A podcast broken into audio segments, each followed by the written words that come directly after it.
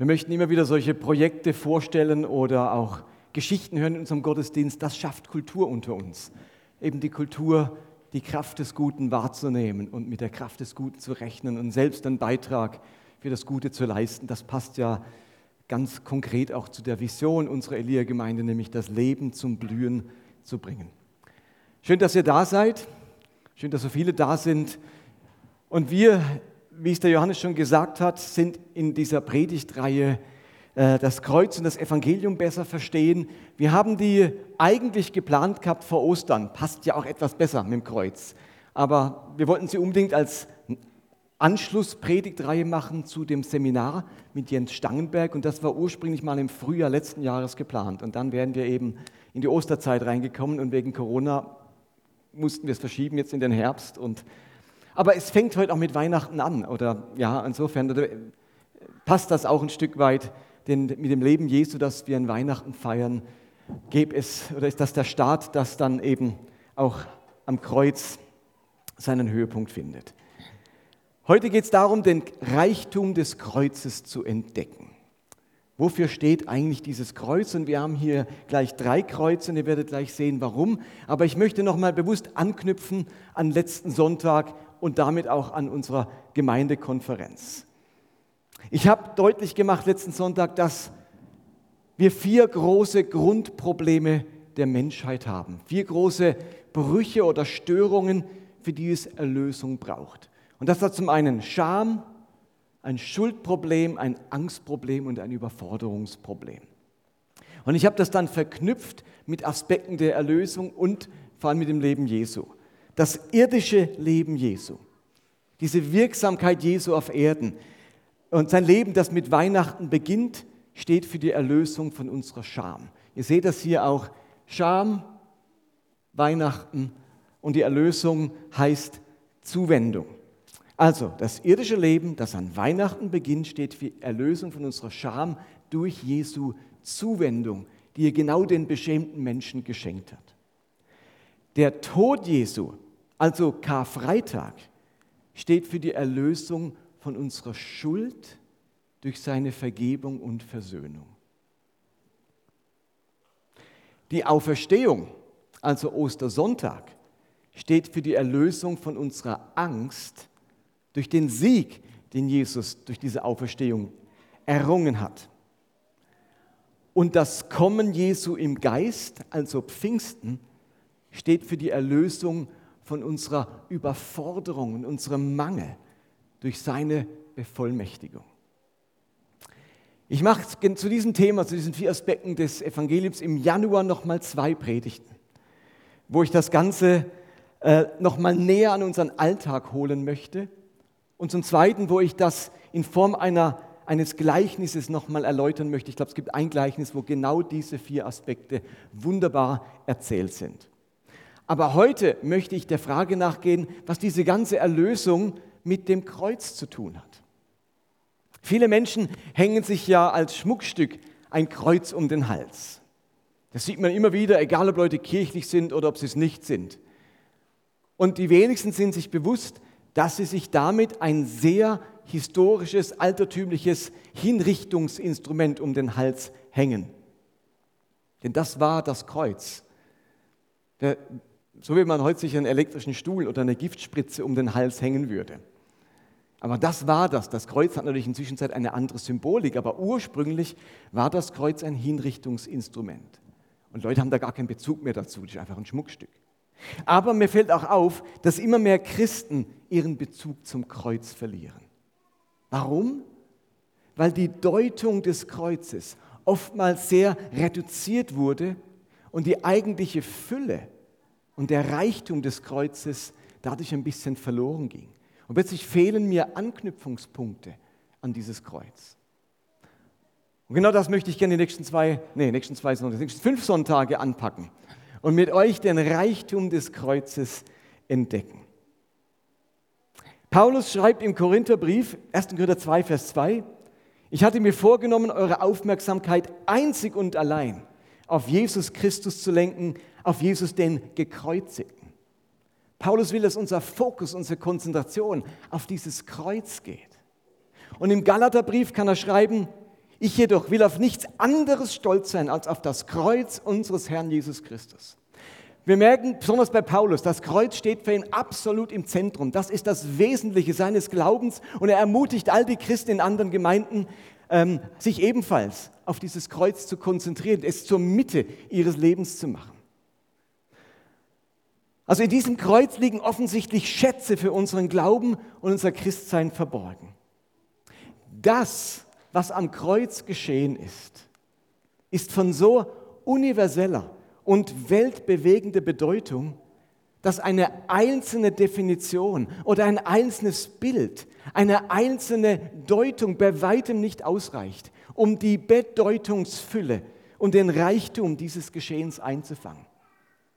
Also das möchte ich euch bewusst machen. Am Kreuz ist offensichtlich so viel weltbewegendes Geschehen, dass es die Mitte unseres Glaubens darstellt. Aber eine einzige Deutung des Kreuzes oder eine populäre Deutung, die alle anderen zur Seite drängt, wird diesem großen Geschehen nicht gerecht. Und deswegen möchte ich heute mal ähm, und die nächsten Sonntage das Bild noch mal vergrößern und den Bedeutungsreichtum dieses Kreuzes äh, ähm, euch vor Augen malen. Und wir beginnen mal mit der eigentlichen Kreuzigung. Die Kreuzigung war zur Zeit des Neuen Testaments gleichsam grausam und doch alltäglich. Das Kreuz und die Kreuzigung war die Strafe für die Niedrigen, für die Rechtlosen, für die Sklaven. Sie wurde als schrecklichste aller Strafen bezeichnet und durfte nur an nicht-römischen Bürgern vollzogen werden, von den, also von den Römern. Natürlich haben auch andere Völker gekreuzigt. Aber die Römer zur Zeit Jesu, da war das die Strafe und die Hinrichtungsmethode für Nicht-Römer. Manchmal wurden Tausende aus den eroberten Gebieten auf einen Schlag gekreuzigt. Es gab Orte im Römischen Reich, wo es zum, keine Wälder mehr hatte im Umkreis, weil so viele Bäume geschlagen wurden für die Kreuze, die die Römer gebraucht haben, um Menschen hinzurichten. Jesus von Nazareth wurde von den Römern gekreuzigt. Und Anlass für seine Kreuzigung, das wir uns jetzt mal bewusst machen, waren die Ängste der jüdischen Obrigkeit. Das war der Anlass dieser Kreuzigung. Diese jüdische Obrigkeit, die sah in Jesus einen Verführer, einen Ketzer, jemand, der der jüdischen Religion Schaden zufügt. Und so stellten sie Jesus ein, vor ein jüdisches Gericht, den sogenannten Hohen Rat oder griechisch das Synedrium, und verurteilten ihn wegen Gotteslästerung zum Tode. Schließlich behauptete Jesus ja, der Sohn Gottes zu sein. Und das war in ihren Augen Gotteslästerung, Heresie. Leider durften, und darauf stand die Todesstrafe, aber leider durften die Juden keine eigene Todesstrafe vollstrecken. Sie durften eine aussprechen, sie durften eine Todesstrafe verhängen, aber das Recht, sie auszuführen, hatten sie eben nicht. Das haben sich die Römer vorbehalten. Also mussten sich die Juden, Juden das überlegen, wie kriegen wir die Obrigkeit, die weltliche Obrigkeit, also Pilatus dazu, Jesus zu kreuzigen. Denn wir dürfen es nicht tun. Zumindest nicht in Judäa, weil in Judäa herrschte ein römischer Statthalter. Und die, an den waren die Rechte natürlich nicht abgetreten. In Galiläa herrschte ein jüdischer König, Herodes. Darum durfte man in Galiläa Todesurteile als Juden vollstrecken, aber nicht in Judäa. Und darum mussten sich die Juden überlegen, in der Hauptstadt, in Jerusalem, wo der Tempel ist, in Judäa, wie kriegen wir je, die, die, den Pilatus dazu, Jesus zu kreuzigen? Und das machen sie, indem sie Zeugen aufstellen, die Falschaussagen machen, nämlich dass Jesus behauptet hat, er will der König von Judäa sein. Er möchte der König der Juden sein. Und das ist nun kein religiöses Thema mehr. Steht da, die religiösen Themen sind Pilatus egal. Der kreuzigt sicher niemand, weil er behauptet, der Sohn Gottes zu sein oder der Messias zu sein oder was weiß ich. Das, also in Religion, oder weil er den Sabbat äh, äh, nicht hält oder weil er die Speisegebote nicht einhält. Das ist Pilatus völlig Wurst. Für Pilatus wird es problematisch, wenn es politisch wird. Wenn jemand sich zum Herrscher zum Sieger, zum König ausruft oder ausrufen lässt, dann wird es problematisch. Und Pilatus war nun angezählt beim Kaiser. Der war befreundet mit einem Typ, der eine, Re eine Rebellion gegen den Kaiser angezettelt hat und das hat ein schlechtes Licht auf Pilatus geworfen, weil er dessen Freund war. Er war angezählt vom Kaiser. Darum hat sich Pilatus gesagt, auf keinen Fall lasse ich zu, dass hier irgendjemand politisch als König sich preisen lässt, sich feiern lässt und ich unternehme nichts dagegen. Das kann ich mir sicher nicht erlauben. Ich habe hier null Toleranz. Und aus dem Grund greift Pilatus diese Anklagen äh, der Juden auf und sich als König feiern zu lassen, war der Tatbestand nicht der Häresie, sondern des Hochverrats. Hochverrat ist eine politische Anklage. Und Jesus wurde dann von den Römern wegen Hochverrats hingerichtet. Und zwar mit der typischen harten Bestrafung, die man damals Hochverrätern zuteil werden ließ, nämlich die Kreuzigung. Der Hinrichtungsgrund wurde von den Römern üblicherweise auf ein Schild geschrieben und ebenfalls obendran ans Kreuz geheftet, dass jeder wusste, was ist denn die Urteilsbegründung oder der Grund für die Verurteilung. Und bei Jesus lautet die Anklageschrift bzw. die ähm, Urteilsbegründung folgendermaßen. Johannes 19, Vers 19 heißt es, Pilatus ließ ein Schild am Kreuz anbringen, das die Aufschrift trug, Jesus von Nazareth, was ist die Anklage? König der Juden. Und da kommen ja die Pharisäer und sagen, die, halt, halt, der hat nur behauptet, er wäre König der Juden, er hat nicht der König der Juden. Aber darum geht es gar nicht. Das war die Anklage und die Anklage wird aufgeschrieben. Selbst wenn es gar nicht stimmt, dass er der König ist, denn schließlich ist ja Pilatus der Statthalter. Bis dahin war die Kreuzigung erstmal ein historisches Ereignis. Ein Jude aus Nazareth wird wie viele vor ihm und nach ihm von den Römern wegen Hochverrats hingerichtet. Bisher nichts Besonderes. Bisher gibt es keinen Grund, warum dieses Kreuz spezieller sein soll als die vielen tausend andere Kreuze zur damaligen Zeit. Für die, Jünger, für die Jünger Jesu, für die Nachfolger Jesu war das eine völlig andere Geschichte. Für sie war das mehr als eine tragische Hinrichtung. Für sie wurde der Sohn Gottes getötet. Am Kreuz vollzieht sich für die Jünger der Gottesmord. Am Kreuz wurde der Messias und der Retter der Welt ermordet, nicht einfach nur ein aufrührerischer Jude. Und nachdem es dann nach diesem Gottesmord am Kreuz auch noch zur Auferstehung kam und dann zur Sendung des Heiligen Geistes, nochmal 40 äh, Tage später, war, die für, war die für die Jünger ein für alle Mal klar, dass an diesem Kreuz etwas ganz Besonderes geschehen sein musste. Da ereignete sich so viel mehr als die Hinrichtung eines rebellischen Juden. Und jetzt haben die Jünger versucht, diesen Tod am Kreuz irgendwie zu deuten und zu erklären. Denn immerhin war Kreuz und Auferstehung, Auferstehung Dreh- und Angelpunkt ihres Glaubens und ihrer Botschaft. Im Neuen Testament, vor allem in den Evangelien, beziehungsweise dann in den Briefen, und auch in der Kirchengeschichte finden wir nun ganz unterschiedliche Deutungen des Kreuzes, die erklären sollen, was an diesem Kreuz geschehen ist und warum es das Kreuz brauchte. Ist es bewusst, wir finden im Neuen Testament unterschiedliche Deutungen dessen, was am Kreuz geschehen ist. All diese Erklärungen, Deutungen und Bilder sind Versuche der Autoren einzufangen, was sich am Kreuz ereignet hat. Und man liegt völlig falsch, wenn man die Bilder, die nun da entwickelt wurden im Neuen Testament, eins zu eins übertragen wollte, sodass jedes Detail an diesen Deutungen und Bildern stimmig sind. Irgendwo merken wir dann auch noch, jedes Bild hinkt ein wenig. Mit den Bildern und Deutungen aus der Bibel zum Kreuz sollen die großen Züge beschrieben werden und nicht die Details ausgearbeitet. Sie alle, all diese Deutungen, nämlich sechs an der Zahl, die ich euch heute und das nächste Mal präsentiere, all diese Deutungen sind Teilaspekte der großen Weisheit des Kreuzes. Erst alle zusammen zeigen, was am Kreuz wirklich geschehen ist. Es geht also nicht darum, irgendwie eine Deutung wegzunehmen, sondern eine Zusammenschau mehrerer Deutungen, die den ganzen Reichtum deutlich machen. Fangen wir also mal an mit diesen unterschiedlichen Deutungen oder Bildern, was am Kreuz geschehen ist. Das erste. Seid ihr parat für das erste?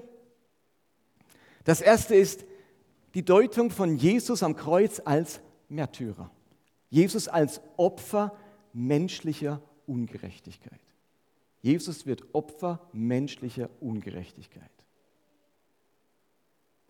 In dieser Sichtweise vom Neuen Testament ist die Kreuzigung zunächst einmal das Ergebnis böser Menschen, die einen unschuldigen und gerechten Mann hingerichtet haben. Jesus wird Opfer menschlicher Gewalt, menschlicher Niederträchtigkeit und Ungerechtigkeit. Die Engländer haben da ein Wort für dieses, er wird Opfer, menschliche Ungerechtigkeit. Wir haben nur eins im Deutschen. Jetzt sind wir bei Polysem. Teekesselchenwort, sagen wir den Kindern. Ähm, Opfer gibt es in zwei Bedeutungen. Die Engländer sagen Victim und Sacrifice. Victim und Sacrifice. Und wir haben im Deutschen nur ein Wort, aber in diesem Verständnis, in diesem ersten Verständnis ist Jesus nicht Sacrifice, sondern Victim. Er wird zum Opfer von Menschen. Er wird zum Märtyrer. Er wird für seine Überzeugungen, für das, wofür er steht, was er glaubt, ist er bereit, Leid und Folter und Tod auf sich zu nehmen. Aber indem Jesus, äh Gott dann Jesus auferweckt, diesen Märtyrer auferweckt, wird die Botschaft Jesu, sein Leben, sein Handeln, seine Überzeugungen, sein Glauben und sein Leben von Gott gerechtfertigt, rehabilitiert. Steht der Jesus steht für Überzeugungen, für Werte, für das Reich Gottes. Und das wird von den Menschen verkannt, beneidet, verachtet, was auch immer. Und jetzt wird diese Botschaft, die stört, vernichtet, indem man den Träger der Botschaft, den Verkündiger der Botschaft zum Märtyrer macht. Ich sage immer, sei ein Schritt voraus, du bist Vorbild, sei drei Schritte voraus und du wirst zum Märtyrer. Und jetzt wird diese Botschaft abgeschafft, indem der Bote hingerichtet wird. Indem Gott Jesus von den Toten auferweckt, auferweckt, wisst ihr, was passiert? Seine Botschaft, seine Message, sein Leben, sein Handeln wird rehabilitiert, weil Gott sich dazu stellt und das Ganze wieder einsetzt, wirksam macht. Der Immer wieder lesen wir in der Apostelgeschichte, dass Jesus Opfer von Menschen wurde. So heißt es zum Beispiel in Apostelgeschichte 3, Vers 13, diesen Jesus habt ihr an Pilatus ausgeliefert. Ihr habt ihn preisgegeben, obwohl Pilatus schon entschieden hatte, ihn freizulassen. Von dem Heiligen und Gerechten habt ihr nichts wissen wollen und stattdessen die Freigabe eines Mörders verlangt. Der Urheber des Lebens aber, den Urheber des Lebens aber habt ihr getötet. Das ist der, den Gott aus den Toten erweckt hat. Wir sind Zeugen davon. Oder Kapitel 4, diese Heilung geschah im Namen von Jesus, dem Messias aus Nazareth, im Namen dessen, den ihr gekreuzigt habt, den Gott aber wieder aus den Toten auferstehen ließ. Oder Kapitel 5, den Gott unserer Väter hat, der Gott unserer Väter hat Jesus vom Tod auferweckt, den Jesus, den ihr an ein Holz gehängt und so umgebracht habt. Jesus ist also nach dieser ersten Deutung nicht das Opfer von, von göttlichem Handeln oder göttlicher Gerechtigkeit, das einen Gotteslästerer dem Tod ausliefert. Also Jesu Kreuzigung ist nicht, das, er ist nicht das Opfer von göttlichem Handeln, sondern er ist das Opfer von menschlichem Handeln und menschlicher Ungerechtigkeit und er wird zum Märtyrer gemacht. Gott hat Jesus weder verworfen noch im Stich gelassen. Das taten Menschen. Gott hat sich mit der Auferstehung viel mehr zu Jesus gestellt und ihm Recht gegeben. Die Reden, das Wirken Jesu, seine Zuwendung zu den Sündern, seine herausfordernde Verkündigung vom Anbruch des Reiches Gottes werden durch die Auferstehung von Gott her überwältigend bestätigt. Damit erscheint das Kreuz nicht länger als ein Scheitern Jesu, sondern als die Vollendung des Lebens und des Werkes, des Weges Jesu. Nicht Jesus ist der Irrlehrer und Gotteslästerer, sondern die Menschen, die ihn verfolgt und gekreuzigt haben, erweisen sich als dem Irrtum und der Lüge verfallen. Und gleichzeitig haben diese gewaltsame Hinrichtung, dieser Tod am Kreuz, dieses Märtyrium eine Auswirkung. Dass Jesus Opfer menschlicher Gewalt wurde, hat jetzt ganz große Auswirkungen auf uns und auf die Welt, nämlich indem Jesus Opfer menschlicher Ungerechtigkeit und Bosheit wird stellt er sich damit auch auf die Seite all derer, die vor ihm und nach ihm Opfer menschlicher Gewalt und menschlicher Ungerechtigkeit werden. Am Kreuz leidet Jesus mit. Er leidet mit allen, die ebenfalls Opfer, Victim im Leben werden. Am Kreuz zeigt sich Gott als der mitleidende Gott. Am Kreuz solidarisiert sich Jesus mit all den Schwachen, Gebrochenen, Ausgestoßenen und zu Unrecht Angeklagten. Das Kreuz ist der große Ort der Solidarität Gottes mit allen Leidenden und ungerecht Behandelten und denen, die unter der Bösheit dieser Welt und dieser Schöpfung leiden. Und damit, mit dieser Solidarisierung, kommt Gott uns ganz nah, weil er das gleiche Schicksal erlitten hat wie wir. Gottes Solidarität mit seinen Geschöpfen, insbesondere mit den Menschen, geht eben so weit, dass er nicht nur ihr Leben teilt, sondern bis zum äußersten ihre Erfahrung mitgeht, nämlich dem grausamen und schändlichsten Form des Sterbens, dem Tod am Kreuz. Und genau das formuliert Paulus, wenn er im Philipperbrief äh, über die Menschwerdung Jesus folgendes schreibt, Philipper 2.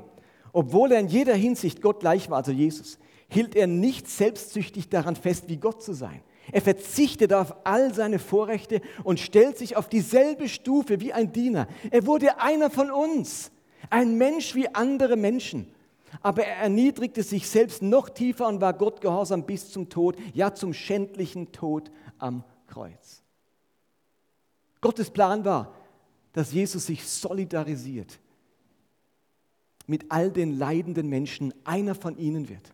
Und jetzt finden wir in Jesus, wie wir vorhin gesungen haben, einen Bruder und noch mehr als das, einen Freund. Einer, der mir ganz nah ist in meinem Leid, dort, wo ich gerade Ungerechtigkeit erlebe, in, in jeglicher Form. Also das Kreuz ist die Solidarisierung Jesu mit den Schwachen, weil er Opfer von Menschen wurde. Und ich habe hier die Dornenkrone, die das am besten symbolisiert, dieses Leid, dieser gewaltsame Tod, dieses Märtyrium, das Jesus erlitten hat. Das wäre also die erste Deutung des Kreuzes, Jesus als Märtyrer und Opfer menschlicher Gewalt. Okay? Kommen wir zum zweiten. Seid ihr noch da?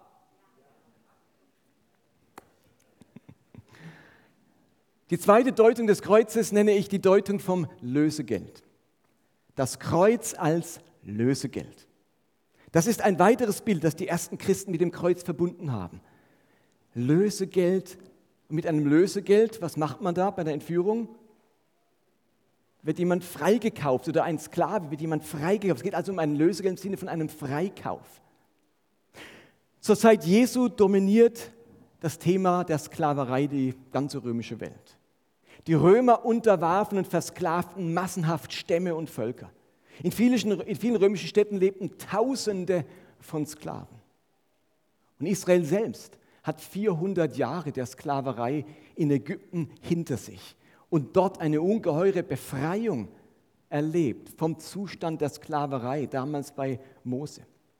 Nicht umsonst ist die Exodus-Erfahrung eine der wichtigsten Erfahrungen in der jüdischen Volksgeschichte und Religionsgeschichte. Befreit zu werden aus einer Sklaverei. Das ist so das Credo der jüdischen Geschichte. Hinter diesem Bild des Lösegelds steckt die Überzeugung, dass die Menschen versklavt sind, dass die Menschheit jemandem gehört, jemandem dienen muss, jemandes Gefangener ist und dem Willen von jemandem ausgeliefert. Das ist eine tiefe Überzeugung der damaligen Christenheit. Und die einzige Chance, aus dieser Sklaverei und Gefangenschaft herauszukommen, war ein Freikauf, ein Lösegeld, ein hoher Betrag, durch den man einen Sklaven ausgelöst und freigekauft hat. Wer ist nun der Sklavenhalter der Menschheit? Wessen Gefangene sind wir denn? Wer hält uns in seinem Bann, in seiner Macht? Was denkt ihr? Also müsst nicht laut sagen, aber ist euch da was bewusst? Das sind drei Dinge, die erwähnt werden. Als Sklavenhalter versteht das Neue Testament folgendes. Erstens die Sünde, die Menschen beherrscht und deren Willen sie tun müssen. Paulus kann beschreiben, dass wir der Macht der Sünde ausgeliefert sind und nicht das tun, was wir eigentlich tun wollen. Das Gute, das ich tun will, gelingt mir nicht und das Böse, das ich nicht tun will, das tue ich. Wer wird mich erlösen von dieser Gefangenschaft, fragt er. Das zweite ist der Feind, der Böse, der Teufel, der die Menschen in der Hand hat und dessen Reich und dessen Willen sie durch ihr Tun und Denken unterstützen und verstärken.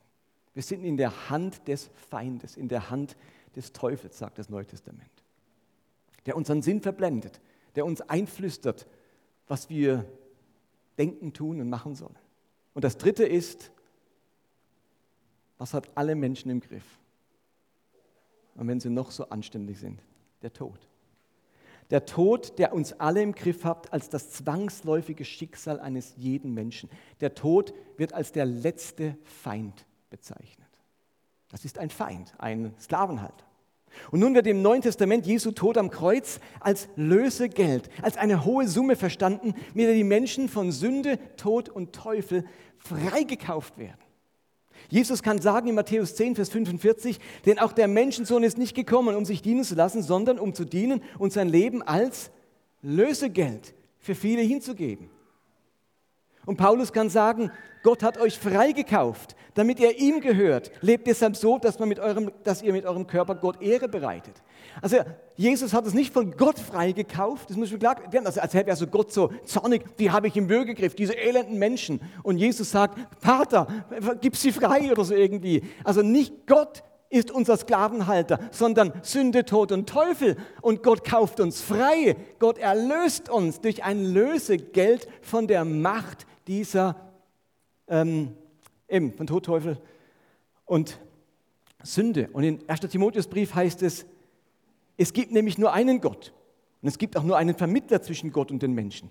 Den, der selbst ein Mensch geworden ist, Jesus Christus. Er hat sein Leben als Lösegeld für alle gegeben und damit zu der Gott, von Gott bestimmten Zeit den Beweis erbracht, dass Gott alle retten will.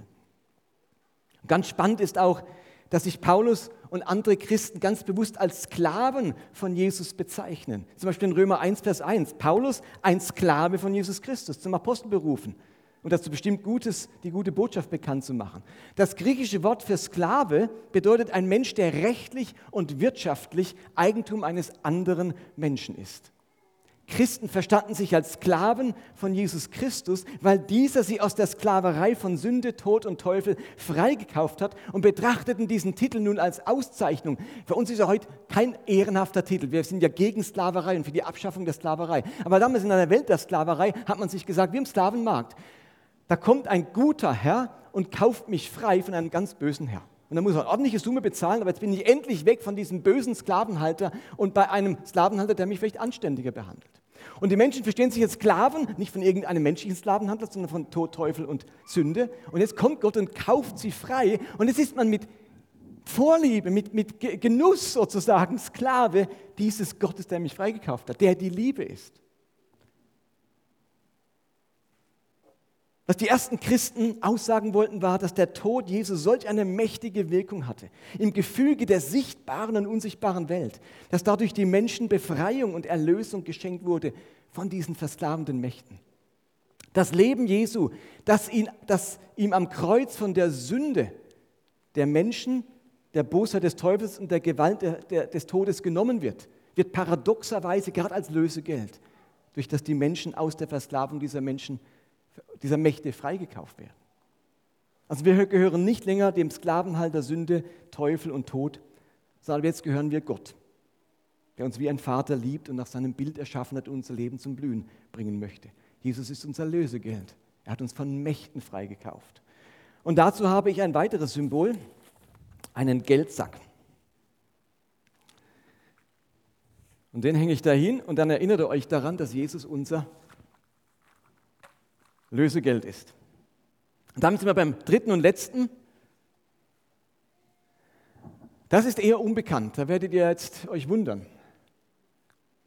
Jesus, die Deutung des Kreuzes als Jesus ist unsere bronzene Schlange.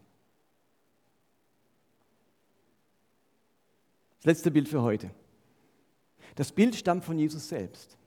In Johannes 3, Vers 13 sagt er, es ist noch nie jemand in den Himmel hinaufgestiegen, der Einzige, der dort war, ist der, der aus dem Himmel herabgekommen ist, der Menschensohn. Und jetzt kommt's. Und wie Mose damals in der Wüste die Schlange für alle sichtbar aufgerichtet hat, so muss auch der Menschensohn sichtbar aufgerichtet werden, damit jeder, der ihm vertraut, ewiges Leben hat. Zunächst ein paar Erklärungen dazu, dass euch das nicht verwirrt. Johannes benutzt in seinem Evangelium für die Kreuzigung häufig das Wort Hypso, was so viel wie erhöhen oder aufrichten bedeutet. Wenn man damals einen Menschen gekreuzigt hat, Dann hat man ihn auf das liegende Kreuz gelegt, dort angebunden oder angenagelt und ihn dann mitsamt dem Kreuz aufgerichtet. Man hat den Menschen erhöht. Er war jetzt nicht mehr 1,80 Meter oder 1,70 Meter groß, sondern er war jetzt drei Meter groß. Man hat ihn erhöht, man hat ihn aufgerichtet. Das war für Johannes eine Umschreibung für diesen barbarischen Akt der Kreuzigung. Und so sagt Jesus an anderer Stelle, Johannes 12, und wenn ich von der Erde erhöht werde, äh, worden bin, da geht es nicht um die Himmelfahrt. Wenn ich von der Erde erhöht worden, erhöht worden bin, werde ich alle zu mir ziehen. Mit diesen Worten deutete er an, auf welche Weise er sterben würde. Die Menge hielt ihm entgegen, wir lesen in der Schrift, dass der Messias für immer bleiben wird. Wie kannst du da behaupten, der Menschensohn müsse erhöht werden, also Chiffre gekreuzigt werden? Wie kommst du auf die Idee? Insofern macht Jesus deutlich, dass seine Erhöhung, also seine Kreuzigung, vergleichbar ist mit dem Aufrichten der bronzenen Schlange durch Mose an einem hohen Stab. Erinnert sich, kennt jemand die Geschichte? Hat die irgendjemand schon mal gelesen von der bronzenen Schlange? Okay, es sind doch einige. Hier bezieht sich Jesus auf eine Geschichte im vierten Buch Mose. Dort lesen wir, dass das Volk Israel auf der Wüstenwanderung wegen ihrer Starrköpfigkeit und ihres Ungehorsams von einer giftigen Schlangenplage heimgesucht wurde und viele Menschen an den giftigen Schlangenbissen gestorben sind. Mose schreit in seiner Verzweiflung zu Gott, er möge doch das Volk erretten und ihnen vergeben, woraufhin Gott dann Folgendes anordnet. 4. Mose 21. Fertige eine Schlange an und befestige sie oben an einer Stange. Jeder, der sie anschaut, nachdem er gebissen wurde, wird am Leben bleiben. Mose fertigte eine Schlange aus Bronze an und befestigte sie an der Spitze einer Stange. Jeder, der von einer Schlange gebissen wurde und dann die bronzene Schlange anschaute, blieb am Leben. Die Schlange war also die Heilung und damit die Errettung aus Todesgefahr. Wer sie anschaut, der bleibt am Leben. Und Jesus benutzt es, diese alttestamentliche Geschichte, um damit zu erklären, was am Kreuz geschehen wird. Wie Mose in der Wüste die Schlange für alle sichtbar aufgerichtet hat, so muss auch der Menschensohn sichtbar aufgerichtet werden, damit jeder, der ihm vertraut, ewiges Leben hat. Damals hat jeder, der dieser Schlange, der die angeschaut hat und ihrer Wirkung vertraut hat, auch gerettet, nämlich von den tödlichen Auswirkungen des Giftes. Jeder, der jetzt Jesus anschaut und ihm vertraut, wird, erlebt ebenfalls Heilung und Errettung von dem, was ihn ähm, sozusagen umbringen möchte oder eben was auf ihn wartet an Gericht. Insofern benutzt das Johannesevangelium ein alttestamentliches Bild, um auf einen weiteren Aspekt des Kreuzes hinzuweisen. Und diesen erretteten und vor allem heilenden Aspekt des Kreuzes, der wird immer wieder mal erwähnt, dann auch in den Evangelien. Also beim bei der bronzenen Schlange denkt man an so auch das, das Heilende des Kreuzes. Da wurden ja krank oder Menschen geheilt, die jetzt durch dieses Gift krank wurden. Und im achten Kapitel des Matthäusevangeliums beschreibt er eine ganze Reihe von Heilungen, die durch Jesus geschehen sind. Und zum Abschluss all dieser Heilungen zitiert er dann eine Stelle aus Jesaja, der ebenfalls von der Hinrichtung und der Tötung des Messias berichtet. Und dort steht folgendes: Matthäus 8. So sollte sich erfüllen in den vielen Heilungen was Gott durch den Propheten Jesaja vorhergesagt hatte. Er nahm unsere Leiden auf sich und trug unsere Krankheiten. Somit ist die Schlange ein weiteres Bild für das Kreuz, der Ort, wo durch das Anschauen, durch das Vertrauen auf Jesus wir geheilt und errettet werden. Und auch da haben wir natürlich ein Symbol.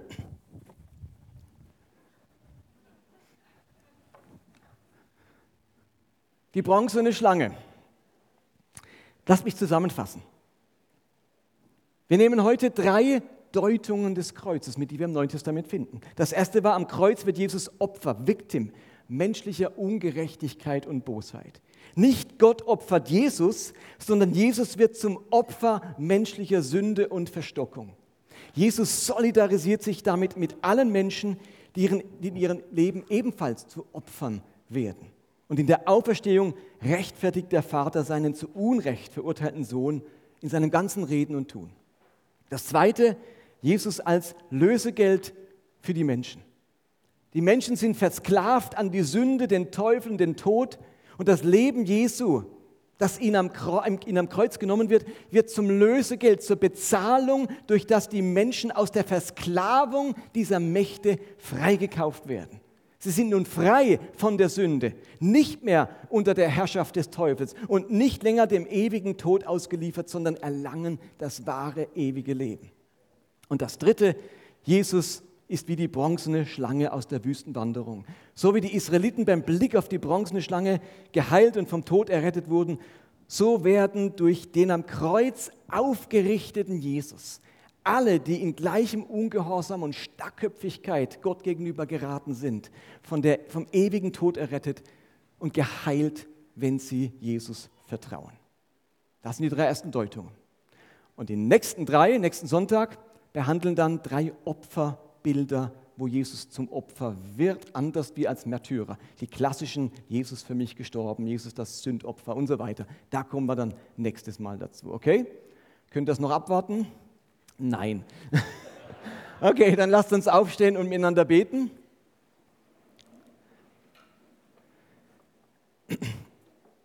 Jesus, ich danke dir für das Kreuz. Ich danke dir, dass es das Zentrum darstellt, dass wir dich als den Gekreuzigten kennen sollen und schätzen wollen und lieben wollen.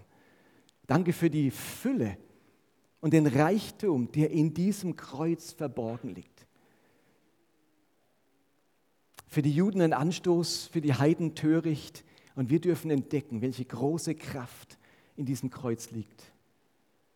Die Kraft, uns zu befreien aus der Macht der Sünde und des Teufels. Die Macht, uns zu retten und zu heilen. Und der Ort, wo du uns ganz nahe kommst und dich solidarisierst mit allem menschlichen Leid. All das ist in diesem Kreuz verborgen. Und darum beten wir dich an als Jesus den gekreuzigten. Amen.